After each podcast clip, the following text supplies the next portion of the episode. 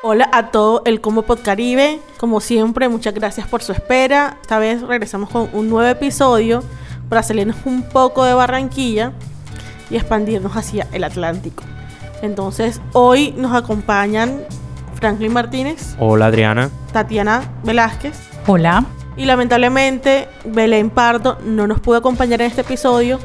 pero igual, hola Belén. Hola a todo el combo y arrancamos. Pod Caribe, un espacio para cuestionar el poder.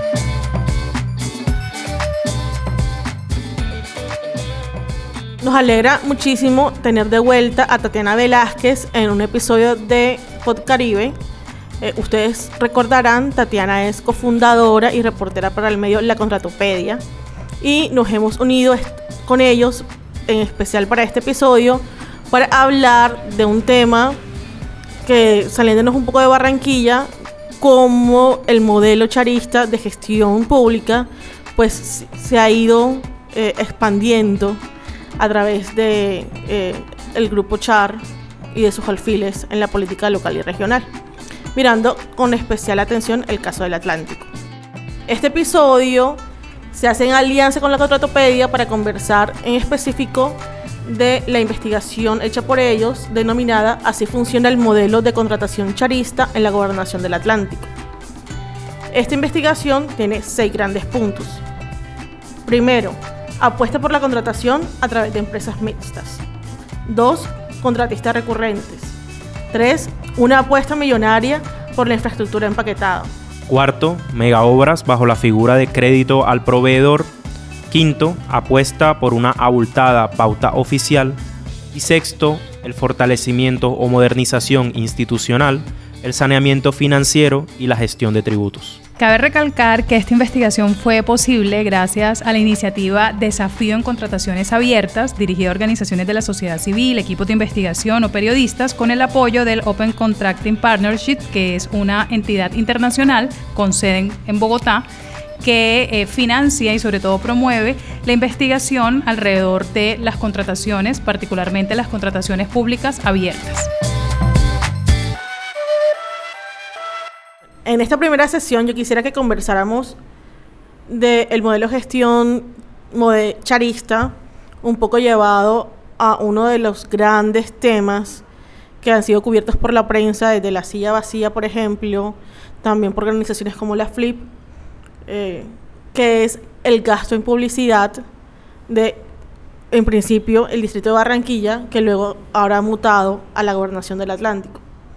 Entonces, vemos que hay un significativo gasto,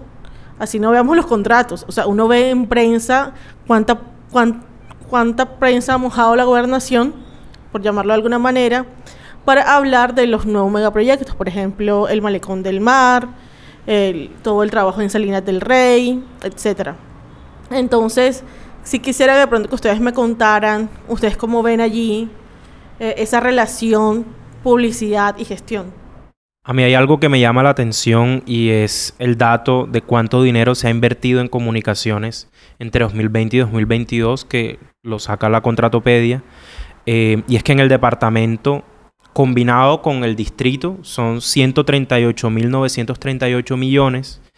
Y en particular el departamento eh, ha invertido 46.483 millones de pesos. Y, me llama mucho la atención porque hay, algo, eh, Tatiana, que me gustaría preguntarte y es algo que tú dices en la nota, en que, y abro comillas, parte de la pauta se usa para elaborar contenidos patrocinados que se divulgan como material noticioso. Quisiera preguntarte qué significa eso y cómo se refleja eso en las noticias. Bueno, yo creo que ahí es súper clave como hacer una primera distinción y es que no intentamos satanizar la pauta, la pauta es necesaria, los gobiernos nacionales, eh, departamentales y eh, municipales, como pues en estos casos estamos mencionando, la alcaldía de Barranquilla y especialmente la gobernación del Atlántico, pues necesitan destinar una suma, no sabemos si millonaria o no, ya eso va a depender de cada una de las prioridades de gobierno, pues de quien llegue, ¿cierto?, a, regir esos destinos por los cuatro años que dura el gobierno, pero em, necesita eh, ese gobierno evidentemente destinar una plata para poder dar a conocer su gestión y que todos los ciudadanos sepamos qué es lo que se está haciendo. El asunto, creo yo, basado un poco en lo que le he leído a la Flip, está en cómo es tal el nivel de dinero, la cantidad de dinero que se termina utilizando para... Eh, de una u otra manera condicionar o moldear la agenda periodística local que termina convirtiéndose, quiera o no, la gobernación o quiera o no la alcaldía, pues en un cheque para directa o indirectamente chantajear, ¿no? Porque de una u otra manera, quien recibe pauta se ve más condicionado, o por lo menos se ve un poco más eh, dado a hablar positivamente sobre la, gestión de ese gobierno que le está dando ese cheque y se va a ver, insisto, muy incómodo o no se va a sentir muy cómodo haciendo cualquier tipo de eh, cuestionamientos o de críticas que pues dentro de las funciones del periodismo por supuesto, hay muchas teorías. Yo me suscribo a la que dice que el periodismo es ante todo un ejercicio de contrapoder. Dicho esto, ese ha sido uno de los grandes eh, patrones o por lo menos marcas del eh, sistema charista. Esto, por supuesto, no es exclusivo de los char. Ha habido eh, varios pronunciamientos de la FLIP desde antes de que los char llegaran a la alcaldía de Barranquilla en 2008. Ya había un pronunciamiento entre el 2005 y el 2006 de cómo la pauta Aquí y en otras regiones del país era utilizada, insisto, como un mecanismo de presión para eh, la agenda periodística. El asunto está en que con la llegada del OCHAR, la suma de ese cheque es cada vez más millonario, o sea, ese cheque es cada vez más grueso, y uno está viendo cómo son muy pocos los medios que se atreven a disentir, o por lo menos a ir en contravía de esa agenda hegemónica, que de una u otra manera es más un copy-paste muchas veces, un copy-pega de comunicados de prensa y pues evidentemente eso va en contra de cualquier teoría periodística o de cualquier enseñanza de la academia periodística y es que una cosa es un comunicado de prensa que tiene como intención principal eh, vender o defender a un gobierno y otra cosa es una noticia que busca contar una verdad independientemente de quién sea ese gobierno o esa imagen eh, que esté de por medio en la narración de los hechos. Eso me recordó un poco el primer episodio en el que estuvo invitada Tatiana, que fue sobre rendición de cuentas y cuál es la labor de la prensa y las organizaciones de la sociedad civil en ayudar a la ciudadanía precisamente a entender la gestión. Y creo que uno de los mayores problemas con el gasto en publicidad es que eh, mucho espacio de la prensa es pauta y poco espacio es dado como a la investigación que se puede hacer frente a un respectivo gobernante. Y eso lo que nos deja también es mores a la ciudadanía, porque entonces desconocemos cuál es la realidad de las cosas en la ciudad, porque si ya le ocuparon tres páginas a hablar de qué bonito va a ser el nuevo malecón, de las inversiones millonarias que se van a hacer, de los buenos procesos que se, que se están dando, realmente no hay lugar para nosotros conocer eso cómo se está haciendo, dónde está saliendo la plata, se están logrando los resultados que se esperarían, no en términos de sí, se construyeron 10 parques, sino en realidad se han beneficiado tantos niños, niñas y jóvenes y tantas personas ahora están asistiendo al colegio versus hace cuatro años, por ejemplo. Y eh, otro detalle con la publicidad también es que Tatiana mencionaba ahora lo local, ¿no? O sea, cómo eso afecta principalmente a la prensa local que depende de la pauta, porque son medios pequeños con un, gran presupuesto. Pero también me hace pensar un poco en la centralización del periodismo de investigación, que entonces revisa como los mega super casos y tiene que pasar algo muy grave para que haya vigilancia sobre los recursos públicos tipo Odebrecht, porque ya vemos qué pasó con Odebrecht además a nivel local, que terminó alguien renunciando o lo hicieron renunciar. Eh, entonces, también está como esa cosa de cómo hacemos para ganar un periodismo que en verdad vigile. Y de ahí la importancia de la contratopedia, valga la cuña de nuestra invitada. Eh, entonces, no sé, ahí, cómo lo ven. Sí, a mí me parece interesante pensarnos en, bueno, en, en, algo que es hacer pasar por noticia algo que realmente es propaganda, que es gravísimo, porque finalmente en esto estamos hablando de medios locales, pero estamos hablando también de uno de los grandes medios de aquí del departamento, si no estoy mal, como es El Heraldo, ¿cierto? que también incurre en esto y que muchas personas leen y que muchas personas buscan y literal se saben como la tecla de elheraldo.co para leer sus noticias diariamente. Y por otro lado, me gustaría preguntarte, Tatiana, ¿qué piensas tú que se oculta con este, esta máquina aceitada con dinero de la propaganda? ¿Cómo crees tú que esto se ha reflejado en el Atlántico y en Barranquilla en particular? Ahí, digamos, eh, también habría que hacer como unos matices, ¿no? Es decir, mucho de lo que se publica no necesariamente es producto directo de la pauta, ¿no? También hay unas formas o unas prácticas ya eh, muy dadas a, repetirse casi que de manera automática entre algunos periodistas o entre algunas redacciones, ya sea por costumbre o por autocensura. Eh, pues a mí me parece que a veces es más la autocensura eh, que quizás la censura directa que pueda haber. Pero mucho de lo que se publica también es porque muchos creen que como ya es común copiar y pegar comunicados de prensa, eso es una praxis adecuada dentro del periodismo y pues sencillamente por eh, ya costumbre lo hacen, pero pues no, porque se haga mucho no quiere decir que deba hacerse, porque insisto, un comunicado siempre lo que busca es vender un proyecto, una idea, favorecer a alguien y no necesariamente al público en aras de la verdad. Entonces yo creo que eso es súper clave allí diferenciarlo. Y número dos, también es cierto que hay unas prácticas ya muy específicas asociadas a ese reproducir eh, comunicados y pues la FLIP las ha identificado en unas investigaciones que ha hecho la silla vacía, que ha sido el medio pionero en hacer este tipo eh, de indagaciones, también han salido a flote y más recientemente nosotros en la Contratopedia nos hemos unido pues a, a ese coro de voces para seguir poniéndole la lupa. Y es que hay una gran parte que como tú lo decías, se hace pasar por material noticioso cuando realmente no es un material noticioso. Número dos, hay una estrategia que incluye gestión de crisis para mitigar posibles daños reputacionales y a mí lo que me parece más grave de esto es que esto se hace con el apoyo de comunicadores locales desde una cooperativa, se llama Coopercon, de periodistas que además tienen un sitio web noticioso donde publican información. Entonces hay allí como un evidente conflicto de interés porque al mismo tiempo hago las veces de eh, outsourcing, por así denominarlo, de comunicación o de eh, damage control para eh, ese medio, para ese gobierno que me contrata, pero al mismo tiempo tengo un medio donde lo estoy cubriendo. Evidentemente, o hago una cosa o hago la otra.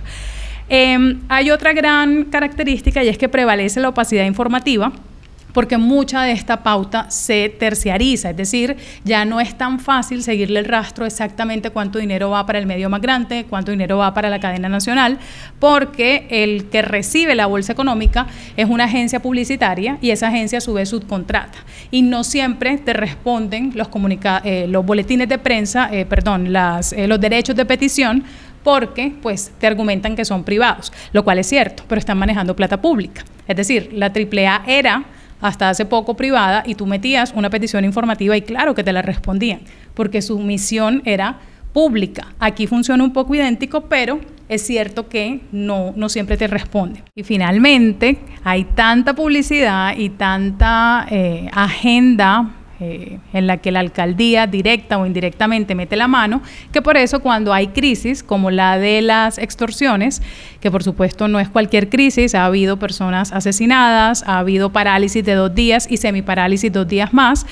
eh, pues a muchos toma por sorpresa, pero pues quienes hemos estado haciéndole seguimiento a las dinámicas de esta ciudad sabemos que eso realmente no es una sorpresa, no es novedoso, en 2013 ya había ocurrido, pero la máquina de propaganda es tal que los temas realmente importantes como la seguridad desafortunadamente suelen quedar relegados por, insisto, toda esta máquina de propaganda necesaria, muchas veces, no digo que no, pero insisto, muchas veces eh, lo que termina haciendo es maquillando la realidad de lo que está pasando en la ciudad y en el departamento. Bueno, sí. Estoy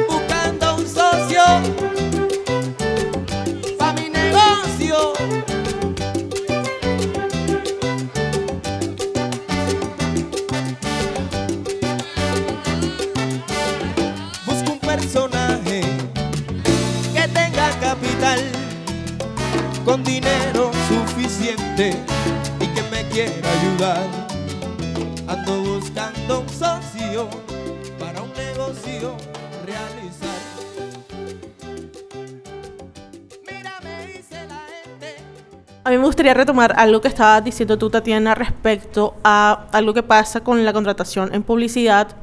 y que creemos es también como una marca insignia del modelo charista en otros ámbitos y es la opacidad.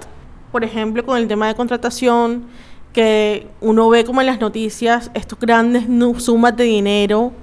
pero realmente no es claro viendo esas noticias que son copia y pega, de dónde está saliendo exactamente ese dinero, quién está financiando qué, o sea, si es un préstamo, si es la gobernación, si es la nación, etcétera. Entonces sí creo que es necesario que nos preguntemos y que conversemos aquí en este espacio de cómo realmente se ve o cuáles son las características de esa opacidad o lo que uno podría llamar opacidad en la, en la gestión. Bueno, allí sería súper clave enfatizar que por opacidad estamos hablando de opacidad informativa, es decir, que no siempre es tan fácil tener acceso a toda la información y a todos los detalles de la contratación salvo muchos de los detalles que la gobernación en este caso publica a través de los comunicados de prensa, pero que pues ya sabemos son una parte muy reducida de un proyecto o de un servicio que pues está anunciando eh, el gobierno del Sanoguera.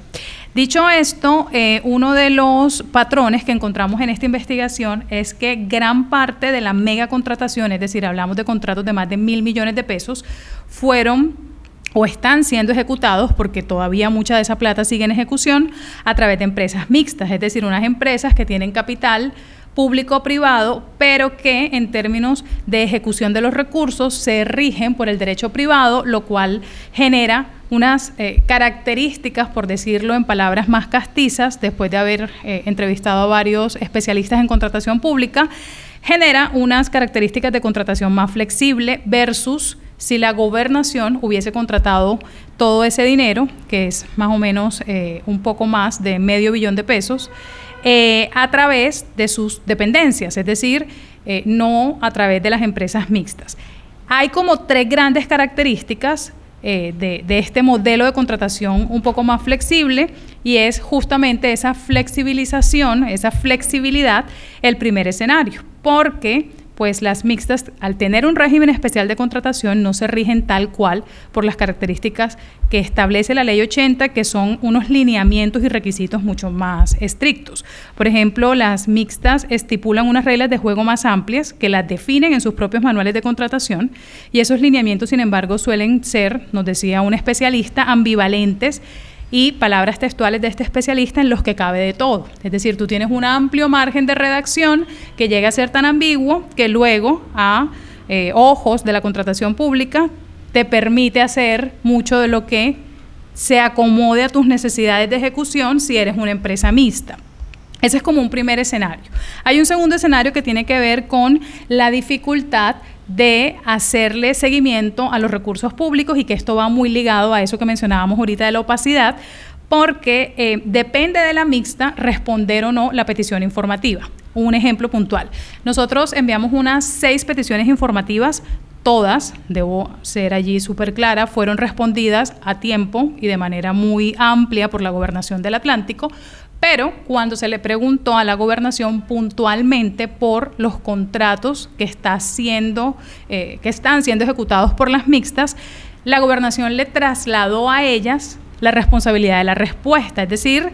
eh, de una u otra manera no deja de ser contradictorio que si bien es plata pública y la están ejecutando las mixtas, pareciera que automáticamente se vuelva plata privada, ¿no? Porque la gobernación enseguida dice, no, son ellas como tienen autonomía, las que deben responder. Y no todas responden. Una de esas mixtas es Edubar. Edubar sí fue muy, eh, eh, muy amplia en su respuesta, muy oportuna, es decir, no tenemos queja alguna.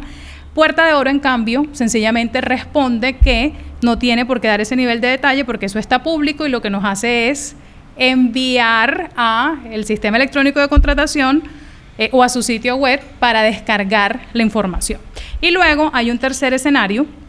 que este sí me parece a mí es el que tiene más juego político en lo local, y es la, eh, la, existencia de conflictos de interés. Es decir, entre los socios, por ejemplo, de Dubar, que es la mixta con la que más ha contratado la gobernación, pues hay miembros de la familia Char porque pues esa empresa tiene un porcentaje de participación privada y pues está el porcentaje de participación pública. Dentro de lo privado encontramos que hay una empresa que se llama Sociedad Portuaria Río Grande SA, esto pues lo retomamos a partir de una investigación de la silla vacía, que decía la silla, en esa sociedad están varios accionistas y uno de esos accionistas es Olímpica. Y pues evidentemente Olímpica, ya sabemos quiénes son los dueños. Ahí hay un conflicto de interés porque pues el grupo político que está en estos momentos desde la gobernación a través de una de sus principales eh, alfiles, que es Elsa Noguera, pues está ayudando, dándole contratos a Edubar a que se fortalezca Edubar, genere rentabilidad y uno de los socios de Edubar es otra parte de ese grupo político que son los Char a través de otras de sus empresas. Vale, a mí me parece, o sea, hay, hay como varias cosas que, desempaquetar, pero una de las que, más me llama la atención y sobre todo me lleva a, un punto que, que estábamos discutiendo también en la preparación del episodio es qué tipo de modelo de gestión se está teniendo en, Barranquilla. Y algo que tú dices ahora al final, Tatiana, me llama mucho la atención y es quién se fortalece con estos recursos. Aparte de lo económico, que hay una parte que es una inversión eh, en, la ciudad, dependiendo de los proyectos que se tienen, pero además de eso, institucionalmente. Y es, por ejemplo, y esto está en, la pieza, en, eh, en, los artículos de la contratopedia, y es, bueno, porque la gobernación del Atlántico, si tiene estos proyectos tan grandes, no tiene una oficina que se encarga de estos proyectos. ¿Qué hubiera pasado si el dinero, bueno, aparte de ser invertido, fortalece institucionalmente a la gobernación? Porque finalmente la gobernación no es el Sanoguera y la gente que ella trae, sino que es una institución que se supone debe dejar algo de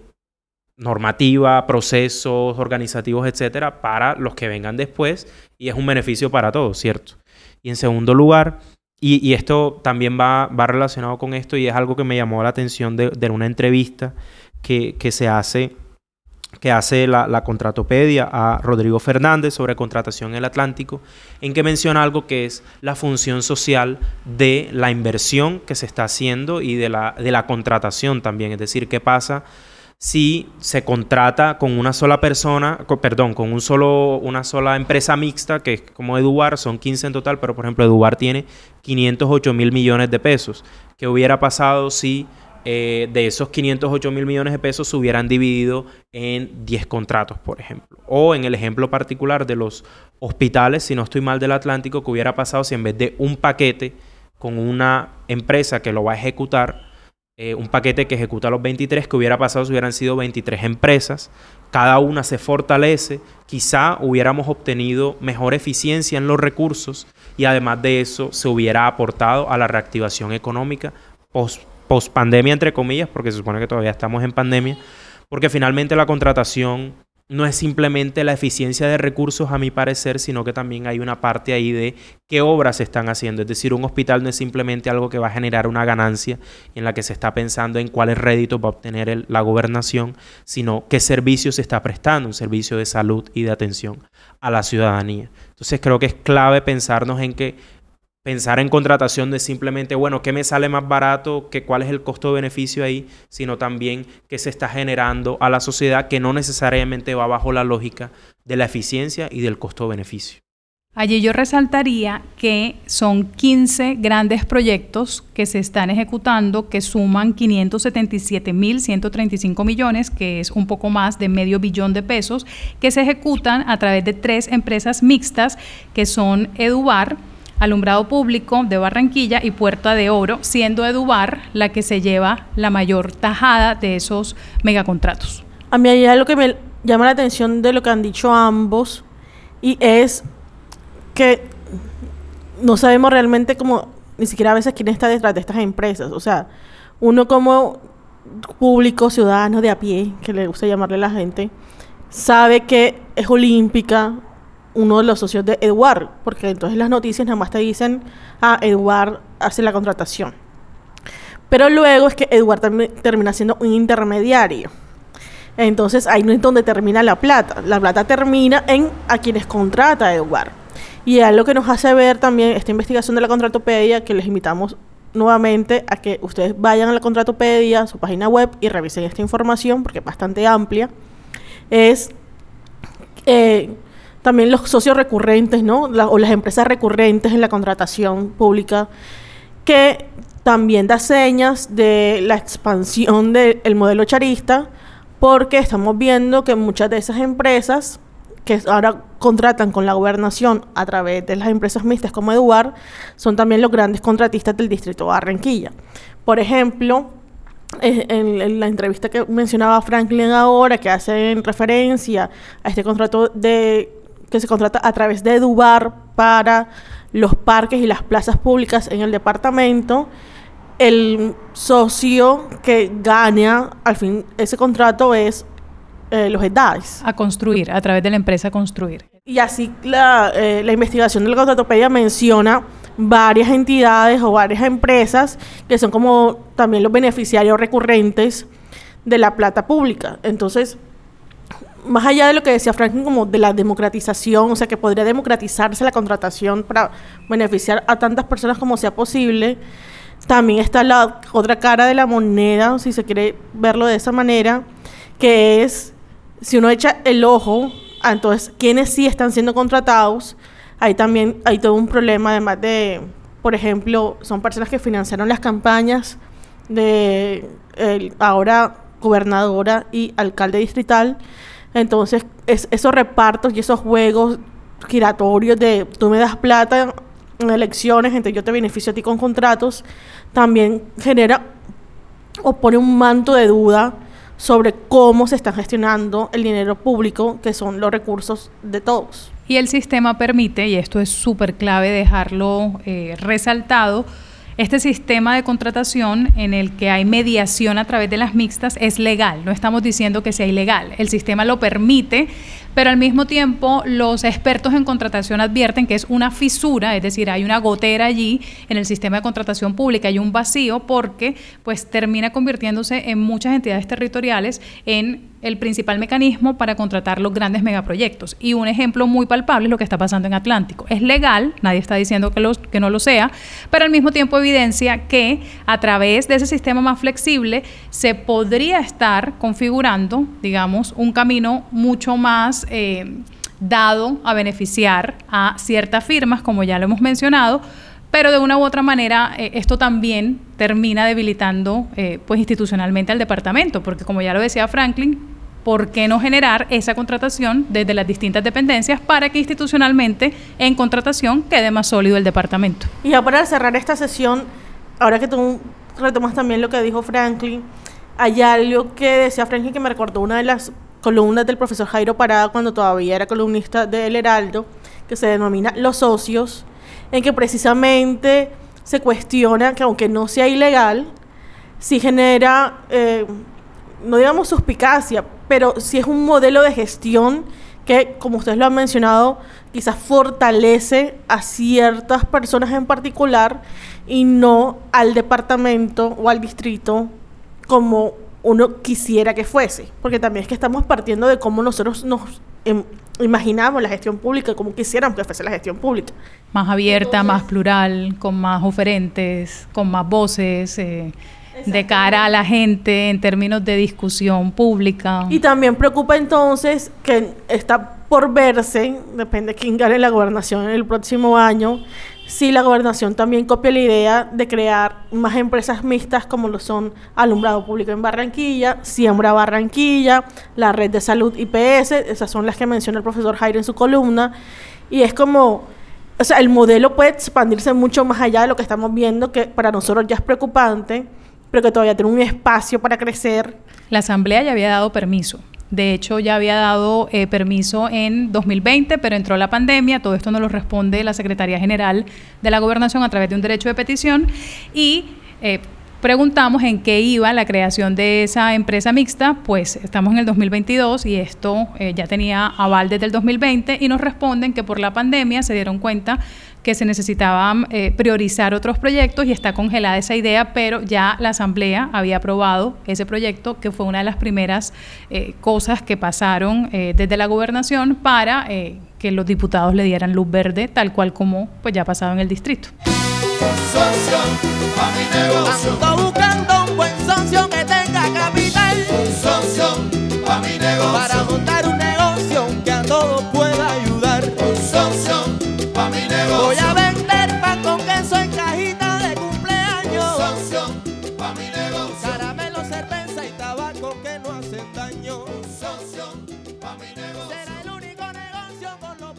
quisiera que finalizáramos este episodio conversando sobre un tema que a mí personalmente me preocupa y es que otra marca insigne del modelo charista es financiar con deuda las obras de infraestructura o megaproyectos se esté trasladando también a la gobernación del Atlántico con todas las aristas que eh, ya hace muchos años investigadores y analistas de finanzas públicas han puesto sobre el distrito de Barranquilla. Entonces no sé si esa preocupación ustedes la ven como que Adriana estás loca porque, o sea, la gobernación del Atlántico acaba de salir con el mejor puntaje en el índice de desempeño fiscal que hace el DNP, es decir, el Sanoguera ha administrado bien la plata que tiene en los tres años que lleva en la gobernación, eh, pero como que igual uno ve las noticias de cómo se están financiando, por ejemplo, el Malecón del Mar o, o estos megaproyectos y uno dice, pero pero si, si estamos bien o, o dónde está saliendo esta plata. Bueno, de hecho, eh, recordemos que Elsa Noguera fue la primera secretaria, bueno, fue la única secretaria realmente eh, de Hacienda durante el primer eh, gobierno o, primera administración de Alechar. Y una de sus grandes hazañas o una de sus grandes tareas fue sanear las finanzas del distrito, pues después de lo que fue toda una década cuando pues llegaron los Char en 2008, hasta ese momento lo que había sido una década de muy malas decisiones financieras que tenían al distrito completamente, no solamente quebrado, sino ilíquido. Entonces digamos que ya allí tenemos un antecedente político de cómo pues su fuerte en términos de gestión pública es eh, la administración financiera. Y pues los Char de una u otra manera siempre como parte de la propaganda y de su eh, modelo de gestión resaltan pues el saneamiento de finanzas que pues ya sabemos que tiene muchas aristas porque hay muchas dudas de hasta qué punto eh, realmente hay tal nivel de, sistema financiero robusto después de todas las eh, deudas que ha contraído el distrito en la última década. Teniendo en cuenta ese antecedente, pues ya podemos ver por los anuncios recientes que eh, el departamento ya empieza de una u otra manera a caminar o a empezar ese recorrido de deuda, eh, como pudimos ver en una noticia que publicaba eh, a principios de agosto la silla vacía, pues el gobierno charista en el departamento logró un aval de parte del saliente presidente Iván Duque para poder solicitar un crédito público a la banca multilateral de 37,8 millones de dólares, es decir, estamos hablando de unos 162 mil millones de pesos, que es una suma que el gobierno Char, desde eh, el liderazgo del Sanoguera, quiere pedirle al Banco de Desarrollo de América Latina, el CAF, eh, y que logra con este aval que la nación sea garante de ese pago. Es decir, ya le falta menos a ese trámite para ser una realidad. Esto, por supuesto, eh, genera eh, un espaldarazo, por así decirlo, a la administración departamental, porque el gobierno no habría dado ese aval si no hubiese revisado la capacidad de endeudamiento de la gobernación y encuentra pues que para el periodo 2023-2042 va sólido eh, ese, ese escenario. Y hay también hay un concepto favorable de una calificadora de riesgo que es Fitch Ratings. Y por supuesto la gobernación promete que pagará ese dinero con recursos de la estampilla de electrificación rural, ingresos corrientes de libre destinación, sistema general de participación y estampilla producto mayor. Es decir, ya estamos viendo que la senda del endeudamiento, que ha sido una parte muy clave identitaria del modelo de gestión de los CHAR en la alcaldía, ya empieza también a eh, ser parte del modelo de gestión desde la gobernación. Es decir, no, no, voy a entrar a calificar si es bueno o malo endeudarse, porque pues no, no tengo suficiente nivel de conocimiento de finanzas para emitir esa opinión, pero eh, sí eh, genera esto un escenario de discusión sobre el que pues sí tengo un poco más de conocimiento por la investigación periodística, y es que en el pasado ese tipo de eh, megaproyectos o de dineros de amplios números, ceros, cuando se gestionan, pues no suele haber mucha participación ciudadana para preguntarle a la gente, o por lo menos para debatir, o por lo menos generar un mínimo escenario de debate, qué vamos a hacer con la plata o cuáles son los proyectos prioritarios a los que vamos a apostarle. Sencillamente nos enteramos una vez ya ese dinero ha sido gestionado y pues ya las obras incluso están anunciadas eh, en renders y listas para contratación. Entonces aquí sería vital que no se repita un poco ese modelo opaco de sencillamente gestionar recursos y luego enterarnos de qué es lo que van a hacer y no incluirnos a todos en esa conversación. Aquí hay una gran ausencia en, en todo lo que estamos discutiendo y es el control político por parte de la Asamblea Departamental. Es decir, ya antes lo habías mencionado, Tatiana, que la Asamblea había dado una especie de aval a, a una cierta Propuesta, de ajá. creación de una empresa mixta departamental. Exacto, también dentro de la senda de la forma en que se estaba contra- contratando desde el distrito. Y esa palabra a mí me parece muy interesante y muy diciente de esto. Y es bueno, en este momento eh, la gobernación del Atlántico tiene una buena calificación frente a estas eh, empresas de crédito y demás. Se le da el préstamo, tiene un soporte de parte de la nación. Pero, eh, es decir, si bien tiene esa capacidad, hay que pensar, bueno, como bien dices tú, cómo se está utilizando la plata y de qué manera se está haciendo esto justificado bajo la urgencia de, eh, bueno, el saneamiento de finanzas de, por ejemplo, los hospitales eh, del Atlántico, ¿cierto? Y a mí me parece algo, eh, voy, a, voy a mencionar algo que, que está en, en la nota de la contratopedia y es la... la justificación que da la gobernación del Atlántico respecto de por qué utilizan eh, en particular el crédito al proveedor, que es una de las marcas del sistema de contratación eh, charista, por decirlo así, que se ha expandido también a la gobernación y es, no requiere trámites previos, ahí digamos estoy, estoy citando lo que dice la gobernación, no requiere trámites previos, tales como la calificación por parte de una agencia calificadora de riesgo, ni la celebración de contratos de garantía u otorgamiento de colaterales que respalden la operación, ni el otorgamiento de pagarés, cartas de instrucciones o solicitudes de desembolso. Que si no estoy mal son requisitos de ley, ciertos requisitos que exigen las leyes de contratación en Colombia y que están ahí por algo también, que están ahí precisamente buscando generar transparencia, generar eh, o disminuir lo máximo posible la opacidad frente a este tipo de operaciones multimillonarias y que es precisamente lo que estamos discutiendo acá, es cómo se está contratando y bueno, si bien hay solvencia de 2023 a 2042, hacia qué senda estamos si, por ejemplo, ya la Asamblea Departamental está dando vía libre para crear más empresas mixtas, cómo se verá la contratación entonces en el 2042 a 2050 et- eh, eh, y así sucesivamente. Ahí es súper clave también enfatizar que el crédito al proveedor se está usando para la, eh, el fortalecimiento de la infraestructura sanitaria, es decir, para construir eh, nuevos eh, eh, hospitales para reforzar pues, los puestos de salud que ya existen. Y toda la parte de saneamiento de finanzas hospitalarias, pues sí es con recursos propios del departamento para liquidar esas heces que pues, el departamento tenía en muy mal funcionamiento por pues, décadas de problemas financieros o de malos manejos y que este gobierno, pues es un poco lo que nos responden en ese derecho de petición, en uno de los derechos de petición que enviamos, intenta eh, mejorar con la creación de una nueva S, que es la que ahora bajo el- la gobernación de Elsa Noguera pasó a administrar toda la red pública departamental de los hospitales Que también es una copia del modelo charista, ¿no? O sea, la liquidación de red de hospitales. para generar una nueva en Barranquilla. A mí hay algo que me la atención, digamos, como pensando de lo que hablábamos al principio de este episodio, y es el tema de eh, estas em- empresas, compañías que de, de de calificación.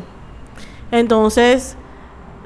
en la primera sesión hablábamos como eh, un poco del autobombo y cuánta plata se gasta en publicidad, que termina siendo no para informar la gestión, sino para hacer propaganda y que uno piense que se está haciendo bien la gestión. Y creo que aquí pues se saca mucho pecho de tener como una excelente calificación para endeuda- endeudarse. Y es como, ay, mira, o sea, a mí me va tan bien que tengo un crédito muy amplio.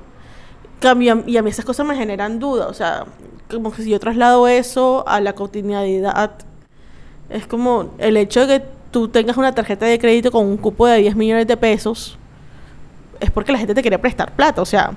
ninguna persona, ningún banco, entidad bancaria que preste dinero está interesado en perder plata. Entonces, obviamente, si uno cumple con unos mínimos requisitos, te la van a dar, porque ellos lo que le van a, o sea, le está generando una ganancia. Pero qué tan sostenible eso es en gestión pública, pensando como en años venideros, cómo estamos eh, utilizando esos recursos porque además no solamente el crédito, sino para qué se está, usando ese dinero. Entonces, eh, una cosa es invertir un dinero en salud que de pronto no haya, hay que buscar un crédito, y otra cosa es como a que le estamos dando prioridad, que es algo de lo que hablábamos con Ciudad Render y los episodios anteriores de Barranquilla, y es que si ese plata que se está, ese esfuerzo financiero que se está haciendo, se está invirtiendo en las necesidades más eh, preeminentes del departamento, que son más difusas que las de Barranquilla, de, de establecer, porque se supone que el departamento es una entidad complementaria a los municipios. Entonces, no eh, entonces, ¿cómo se está invirtiendo ese dinero que tanto están poniendo los municipios? Porque ver el Atlántico como un señor todopoderoso, o sea, a la gobernación, la institución como todopoderosa sobre el departamento,